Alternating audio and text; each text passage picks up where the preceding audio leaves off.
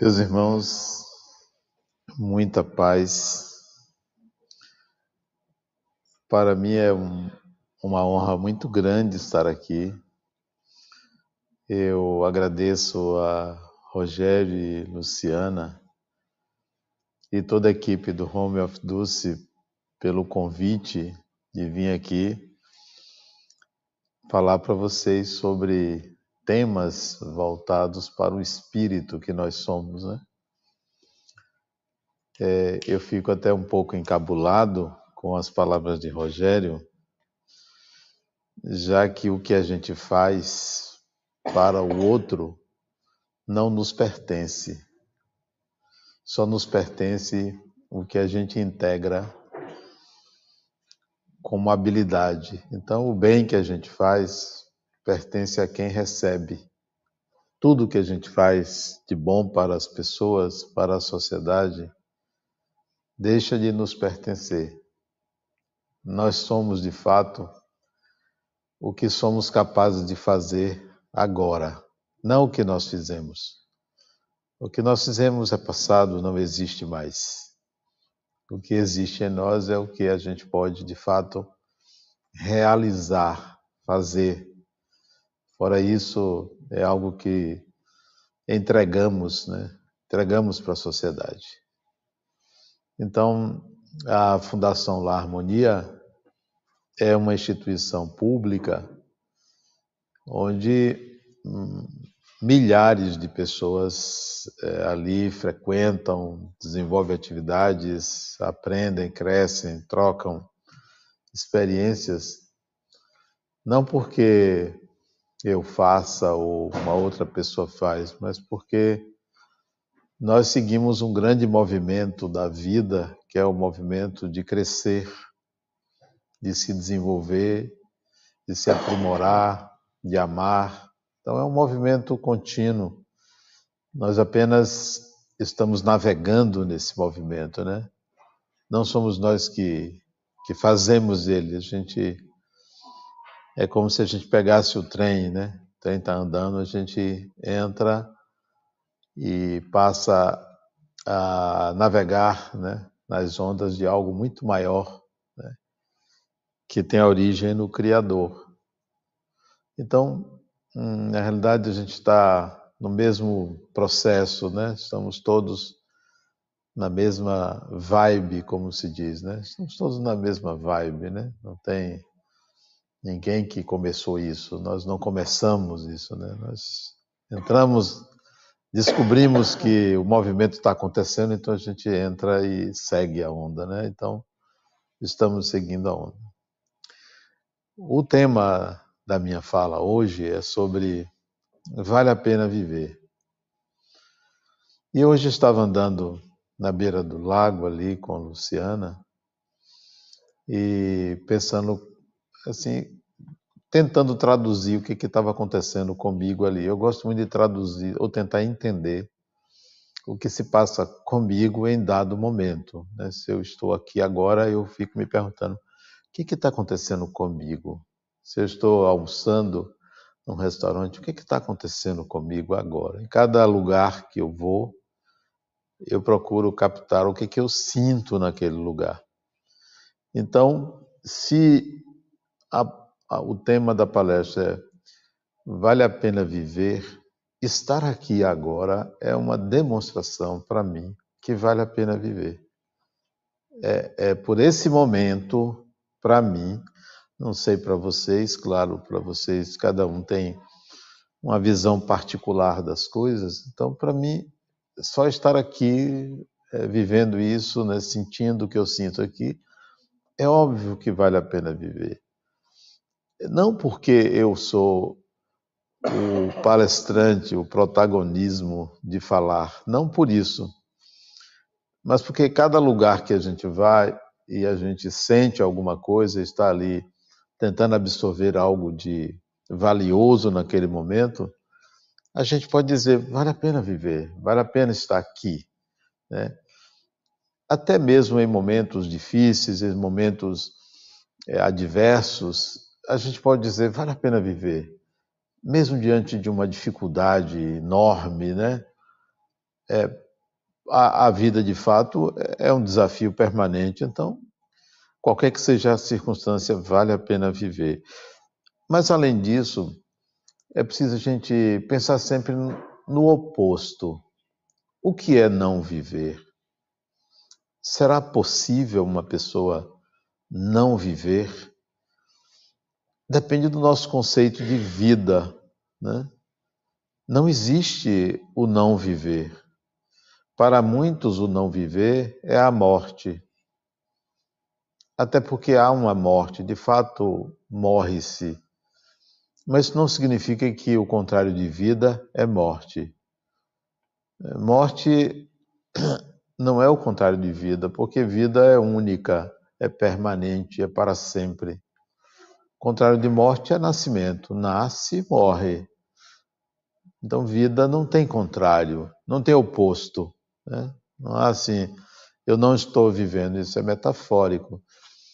Nós sempre estaremos vivendo aqui, fora do corpo físico, é, com a morte do corpo físico, com a morte do que nasceu. Sim, a gente vai continuar vivendo. Então não há o não viver. Vale a pena viver, considerando que não é possível não viver não é possível você estar na inércia, por mais que uma pessoa fique parada, por mais que uma pessoa se deprima, ela estará vivendo. A vida é um processo contínuo. A vida não permite retorno, né? É sempre um movimento perpétuo. Então, não é possível não valer uma coisa que você detém e nunca perde nunca se aliena dela. Uma pessoa que tem uma doença mental vive também. Uma pessoa que está embotada é, pelo Alzheimer vive também. Não, é, não há condição alguma que se possa dizer que uma pessoa não viva. Né? E quando a gente tem uma dimensão do que significa espírito, quando a gente sabe é, o que é pragmaticamente o espiritual, a gente compreende que, bom, eu preciso fazer alguma coisa comigo, interessa a mim, já que eu sou indestrutível, já que não existe um Deus punitivo, vingativo, já que não há nada que seja é, permanente como sofrimento, então eu preciso dar conta da minha vida. Eu preciso me resolver. Por mais que uma pessoa esteja numa escuridão, sofrendo, um dia ela vai precisar dizer: Eu tenho que dar conta de mim, porque eu não tenho saída, não tem morte para mim, tem morte para o que nasceu, para um corpo, mas não tem morte para mim. Então, há sempre que dar conta de si, né? há sempre que fazer alguma coisa para dar continuidade a algo que não foi começado por nós, por mim, nem por ninguém. Ninguém começou a sua própria existência, né? Nossos pais decretaram o começo, o nascimento de um corpo. A partir do momento da concepção, ali se decretou o nascimento de um corpo que vai morrer, porque o movimento é contínuo, né? Tudo se degenera ou tudo se transforma materialmente. Então, há que dar conta da própria vida. Então, como é que a gente pode dar conta de algo que não temos consciência do porquê? Para isso, é preciso sair do porquê e ir na direção do para quê. O que nos interessa é o para quê, já que eu não posso explicar a minha origem, mas eu posso dar conta do meu destino, do meu para quê, para que eu existo, para que as coisas acontecem, para que estamos aqui, né? qual é a finalidade da vida. Enquanto os antigos buscavam a Deus, enquanto os antigos adoravam os deuses, enquanto aqueles que têm fé atrelam o seu destino a uma divindade, quando nós tomamos consciência da condição de espíritos, a gente começa a trazer para si essa responsabilidade. Eu tenho que dar conta antes de entregar ou buscar algo que para mim é desconhecido. Né? Eu tenho que dar conta de mim mesmo. Eu tenho que ser capaz de integrar tudo aquilo que eu transferi para o Criador. Então, se eu não sou responsável pela minha existência, eu sou responsável pelo que eu sinto nela, pelo que eu faço nela, pelo que eu penso nela. Eu sou responsável por isso. E essa responsabilidade quanto ao destino, quanto é, a mim mesmo, ela me retira a ideia de que existe um julgamento final sobre mim, de que existe uma separação entre bons e maus, de que tenho que tirar a ideia de que há um ser que está me vigiando e definindo o meu destino. Se eu atendo a ele, ele me traz para o lado. Se eu não atendo a ele, ele me rejeita. Então, essa ideia depõe contra a autodeterminação do espírito, a continuidade do eu. Então, eu sou responsável pela vida que eu levo, mas não haverá qualquer censor, qualquer julgamento final, qualquer punição para a ignorância quanto a isso, porque na realidade nós não não somos maus, nós ignoramos a melhor maneira de agir. Ninguém tem ah, Deus na sua consciência para agir sempre de uma forma adequada, né? Nós aprendemos com os nossos erros. Então, a vida que eu levo, ela me pertence, ela é por mim é, modelada, ela é por mim adequada, e quando eu faço qualquer coisa que para o outro é uma inadequação, eu vou avaliar as consequências da minha inadequação e, da próxima vez, buscar fazer diferente e não sofrer porque eu fiz algo inadequado. Bom, então sempre vale a pena viver, sempre. Uma vez um homem me procurou, ele tinha 50 anos, 51 anos. Eu nunca me esqueço dele. Eu tinha, talvez, na época, uns 45, ele era mais velho do que eu, e ele me pediu é, um auxílio porque ele queria morrer. Ele queria uma ajuda porque ele queria morrer. E eu achei interessante uma pessoa procurar um psicólogo porque quer morrer. Geralmente as pessoas procuram porque quer sair dos seus problemas, quer tentar resolver. Então o problema dele era a vida dele, ele queria morrer. Eu achei um desafio muito importante e disse para ele: Eu vou te ajudar a morrer. Vamos ver se as razões pelas quais você quer morrer, eu tenho condições de é, aceitá-las e te ajudar. Mas por que você quer morrer? Ele, casado, né, estava no quarto, quinto casamento dele, não teve filhos, era um profissional liberal. Ele é, foi tirar uma unha do pé e tirar uma unha do pé não chama isso não, né?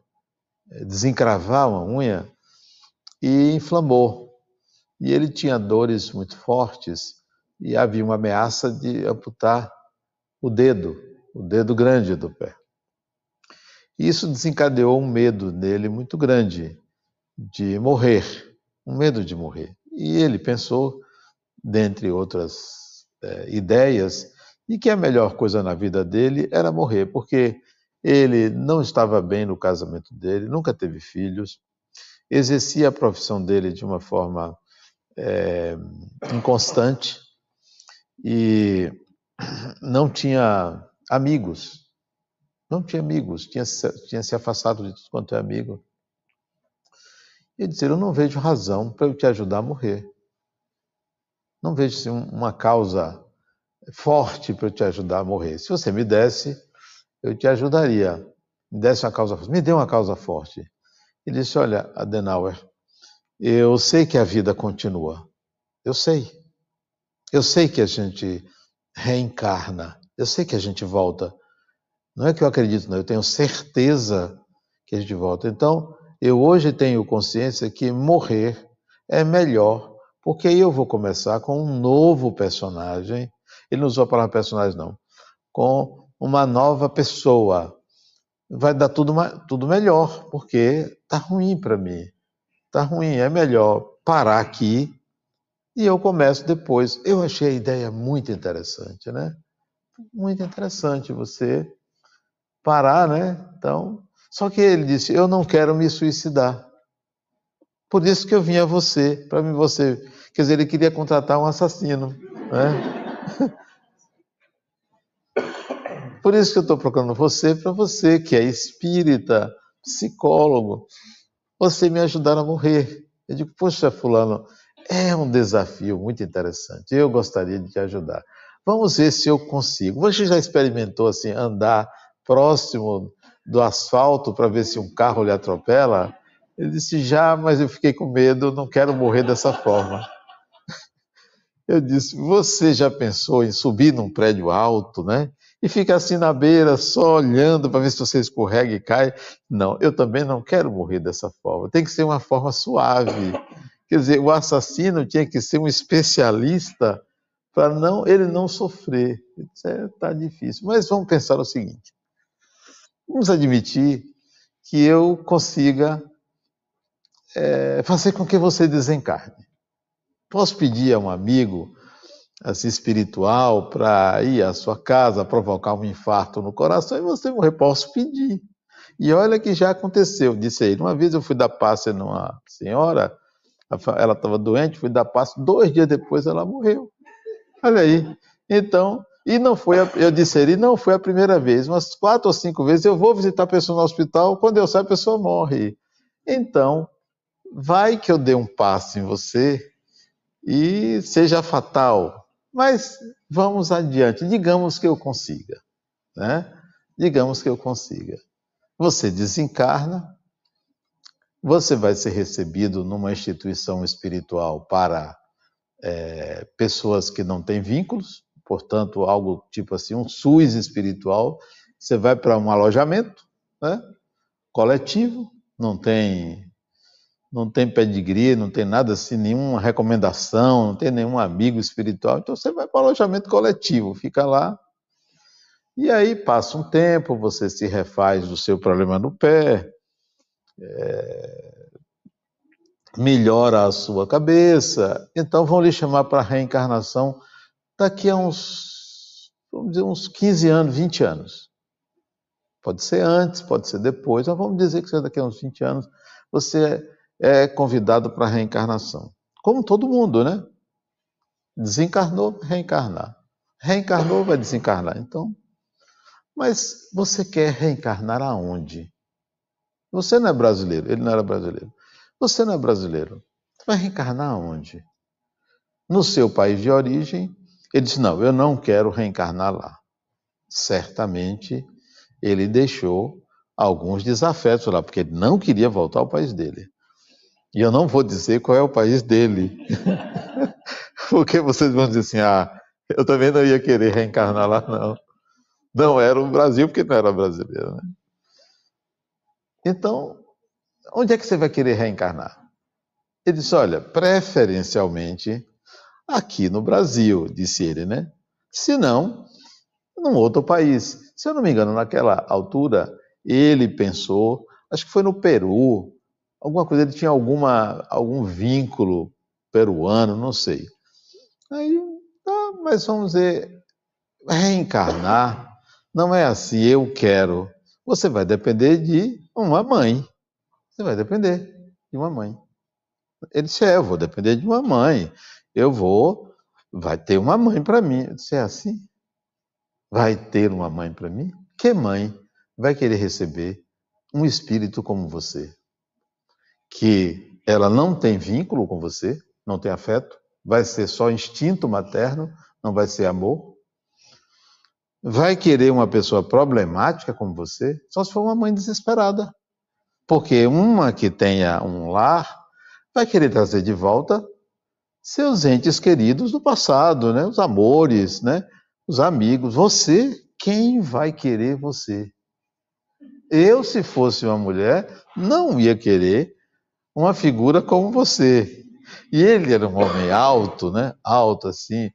Deixa eu ver como é que eu descrevo ele. Não era tão bonito, mas tinha assim uma beleza relativa, né? Nem pela sua beleza você vai atrair uma mulher. Aí ele disse: Espera aí, mas eu não sabia disso. Não, você quer morrer? E você não sabe como é o trânsito? Como é o trâmite da reencarnação? É assim, aleatório, você vai onde quer?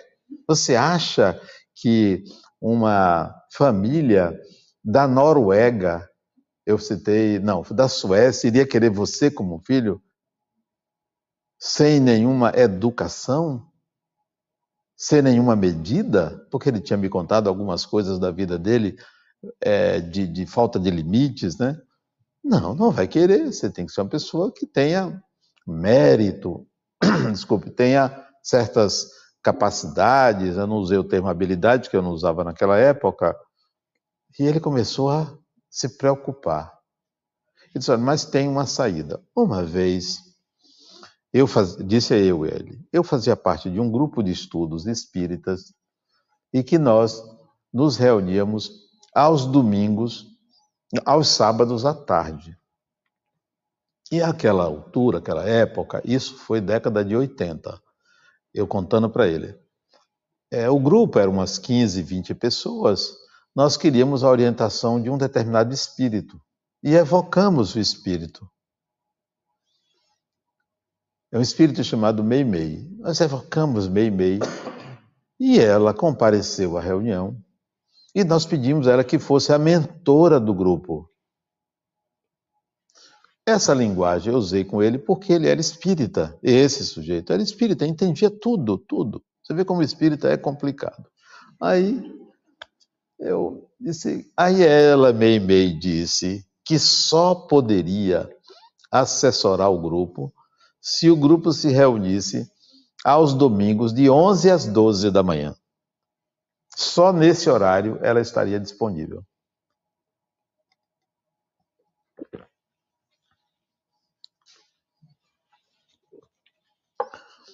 E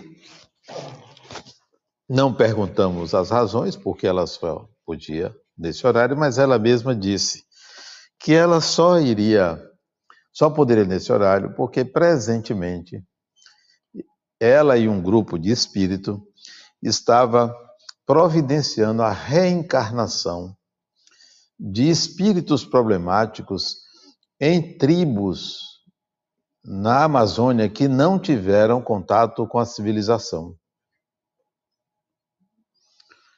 E também se ocupava da reencarnação de espíritos que eram tão embrutecidos que fatalmente a mulher abortaria naturalmente. Que isso se daria em, em ambientes de prostituição. Eu disse, então, o que lhe reserva, pela falta de vínculo, é uma reencarnação desse tipo para contribuir para a evolução de tribos primitivas. Não estou dizendo que todas as tribos amazônicas são primitivas, para tribos primitivas, ou reencarnar para, para ser abortado, até você ter condições melhores do corpo de uma mulher receber você.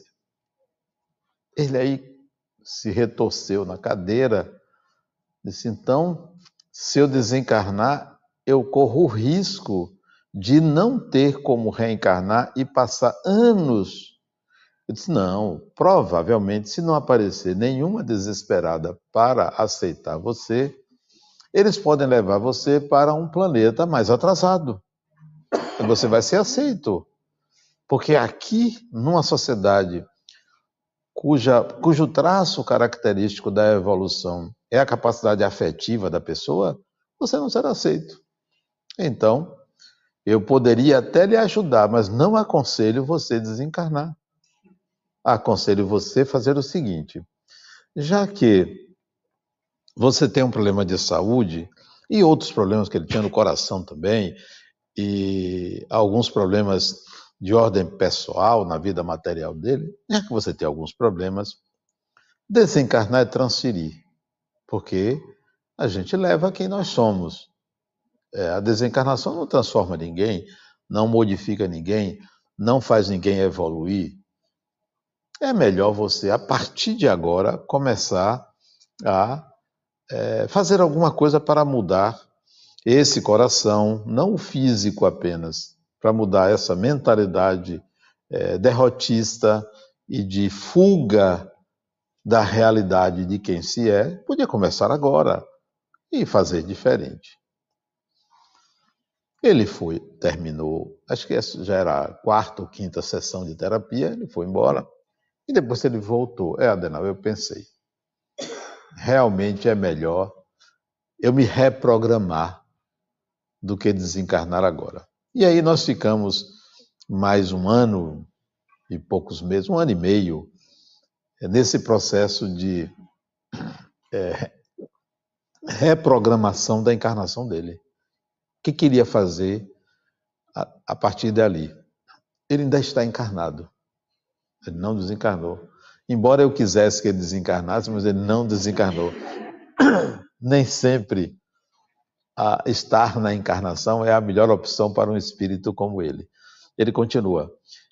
Bom, então, para ele foi importante entender o mecanismo da vida, né? como funciona isso tudo.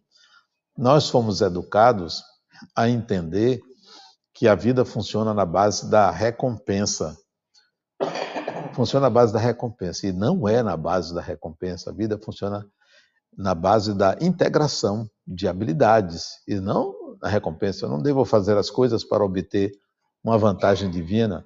Eu devo fazer as coisas porque o que eu estou fazendo me traz algum tipo de crescimento e proporciono o crescimento de uma pessoa ou da sociedade, né? Então, a vida funciona assim, é um processo de complexidade crescente. É. Não é um processo de salvação, de paralisia, né? é complexidade crescente. Estamos sempre é, evoluindo a partir daquilo que nós é, é, sentimos, percebemos da realidade, nos adaptamos à realidade, criamos uma realidade melhor. Isso é que a vida funciona assim. Não é da, nem na sorte, nem no azar, nem na base da recompensa, né? e nem no agrado aos deuses. Bom, esse caso desse homem tem muitos anos, década de 80. Não, não foi década de 80, não. Foi década de 90. Foi década de 90. Deve ter sido lá por 97, 98. Então tem 25 anos, 26 anos atrás. Então, é, a experiência de lidar com uma pessoa que queria morrer, em que eu não precisei dizer que viver vale a pena, não faça isso, eu fui é, é, pensando como ele, é, navegando na, na vibe dele, na onda dele, para ele tentar entender como é a vida, como é a vida e perder os seus medos de viver. É, a vida é um desafio permanente, né? A vida é um constante aprendizado, seja é, com o outro, seja com o divino, a gente está sempre aprendendo. E a segunda experiência de Vale a Pena Viver foi com uma mulher. Né? A dele foi primeiro, a dela foi depois. Ela me procurou e chegou na minha, na minha clínica zangada comigo. Eu não a conhecia, zangada comigo, né? E essas pessoas que se zangam com a gente, elas têm sempre alguma coisa a nos ensinar, sempre, mais do que aquelas pessoas que chegam e nos agradam. Quem se zanga com a gente está nos ensinando alguma coisa. Então ela chegou dizendo: é, Eu só estou aqui porque minha mãe me obrigou. Ela tinha 45, 46 anos, magrinha, é, casada para mim. Por que você não trabalha? Só porque você carrega duas bolsas, você é professora, você podia estar ensinando.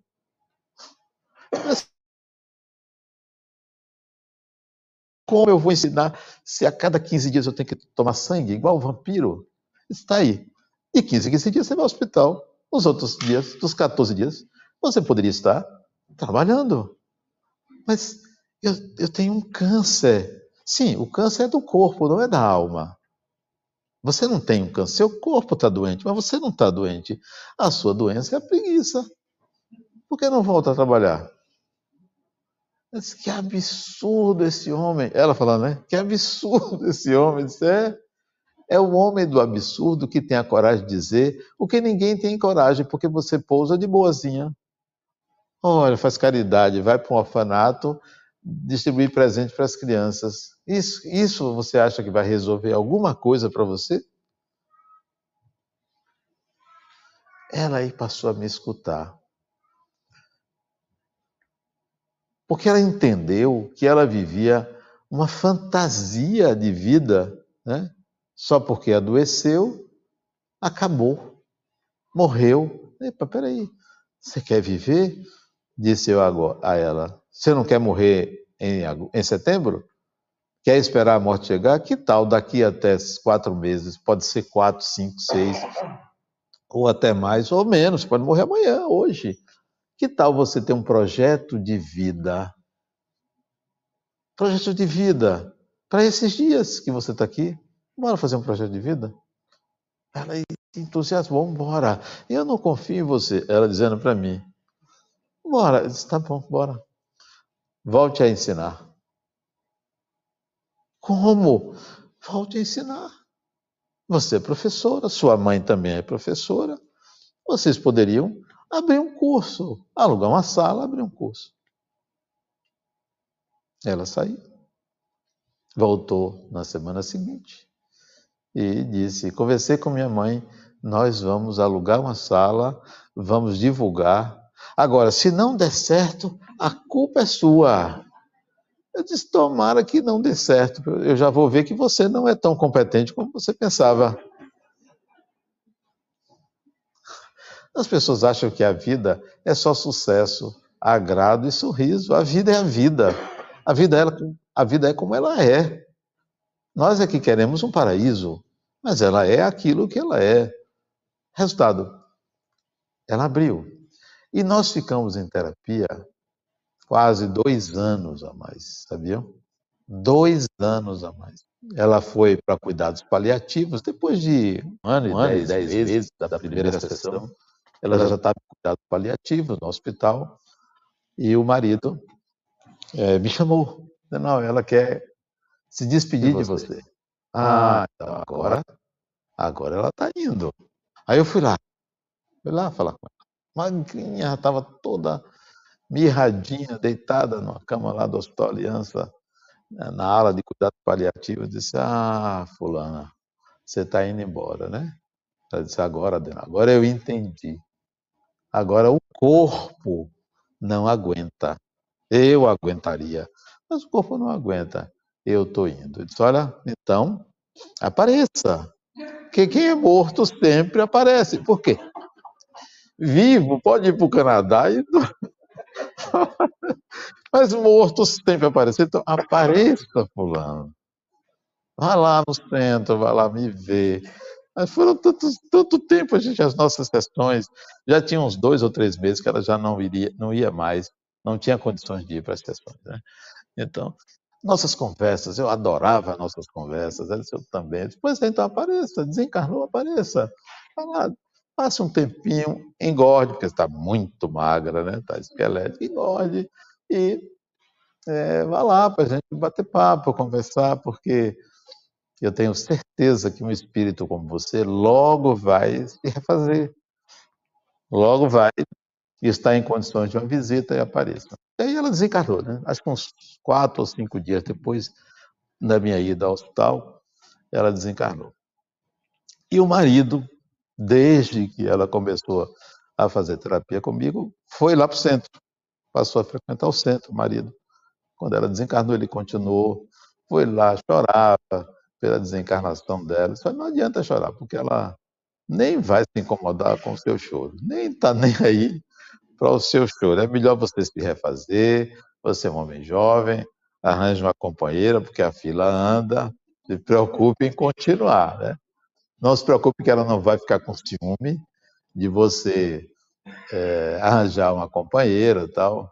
E aí, não, não se passaram acho que uns dois meses, olha quem aparece lá no centro. No centro. Ela apareceu, não a mim, né? apareceu numa das nossas sessões, mandando um recado para mim, né? agradecendo pelo tempo. Eu digo, olha, se eu soubesse que você ia demorar tanto para desencarnar, eu tinha dobrado o preço da consulta, né? Eu não ganhei o que eu achava que deveria ganhar. Então, para, o nome dela era Zélia, agora que eu me lembro, o nome era Zélia. E ela dizia para mim, antes de desencarnar, Tenau, conte minha história para as pessoas. Pode contar, pode falar no meu nome, conte tudo que nós passamos juntos, né? Porque é, quando você atende uma pessoa, você é, entra na vida da pessoa, você tem autorização para entrar na vida da pessoa. E, e, nesse trabalho, como no centro também, a gente começa a, a escutar o espírito, não o personagem, o espírito que está por detrás do personagem. Né? Quem é essa pessoa? E ela, para mim, representou um espírito lúcido, saudável, não era uma pessoa que prejudicava ninguém, ela só tinha um modo de entender a vida um tanto quanto é, retraído, menor, né? menor. É, mas ensina muito a gente é, pela, pela grandeza da pessoa, é, pelo que, que faz na vida, ou pensa fazer na vida, né? que era o caso dela. No começo ela ela estava com medo, né? Aquilo tudo de minha mãe que mandou aqui, o marido, tudo isso era medo de lidar com quem ela é. E assim, muitos de nós nos enxergamos pela lente do personagem. Não nos enxergamos espírito, porque se nos enxergássemos espíritos, não nos preveniríamos contra qualquer pessoa, né? não iríamos é, temer nada nem ninguém. Quando uma pessoa diz para mim, Adenauer, como vai você? Se eu vou bem, que mal vai a mim? Eu digo, que mal vai a mim? O mal que vem a mim é o mal que eu faço. Então já sei o que é que pode vir a mim, porque é só o que eu faço. A você só vem o seu mal. Mas você acha que é o outro que lhe faz mal, sempre é o externo a gente não tem a, a capacidade ainda de nos enxergarmos. Quando a gente se enxergar, a gente vai ver que é, toda a realidade é produto do que nós somos. Nós somos isso. Então, quando você se conhece bem, quando você sabe que você é um espírito, você pode dizer: é, vale a pena viver, porque a vida que eu levo é quem eu sou. Eu não vivo uma vida é, de quem eu não sou. Eu não vivo uma vida porque um espírito desencarnado que está me prejudicando. Se isso está acontecendo, isso sou eu. Isso me pertence. Eu não posso atribuir a ninguém o que me acontece. Né? Até mesmo quando uma pessoa intencionalmente quer me agredir, é claro que eu não gosto, mas eu tenho que me perguntar, Adenauer, o que é isso em você? De que se trata? Porque se você não tivesse nada a aprender com uma experiência desse tipo, ela não aconteceria. Ela não iria acontecer. Ela só acontece porque há algo que você não sabe de você e que você precisa saber de você. Por dia, desencarnam no mundo cerca de 200 mil pessoas. No mundo, na Terra. A Terra é um planeta 8 bilhões de encarnados, mais uns 15, 20 de desencarnados. É muita gente, um planeta tão pequeno. Por dia, desencarnam as 200 mil pessoas. Reencarnam um pouquinho mais, ainda há um crescimento populacional. É, reencarnam 220 a 230 mil pessoas por dia. Né? E essa leva de espíritos que está alimentando a vida física é, a grande maioria já está vindo com um sentido para a vida. Se nós voltássemos, talvez um século atrás, um pouco antes da Segunda Guerra Mundial, as pessoas reencarnavam sem a menor noção do sentido existencial, do para que a vida. É, de lá para cá, após a Segunda Guerra Mundial, esses espíritos que estão reencarnando, uma boa parte, já tem uma visão é, mais complexa da vida, já entendem que a vida não é só o estreito é, tempo de uma encarnação. E isso, para mim, significa dizer que eu estou num lugar agora onde a maioria reencarnou aqui pós Segunda Guerra Mundial. Então, a maioria tem uma visão evolutiva da vida, tem um sentido maior para que viver.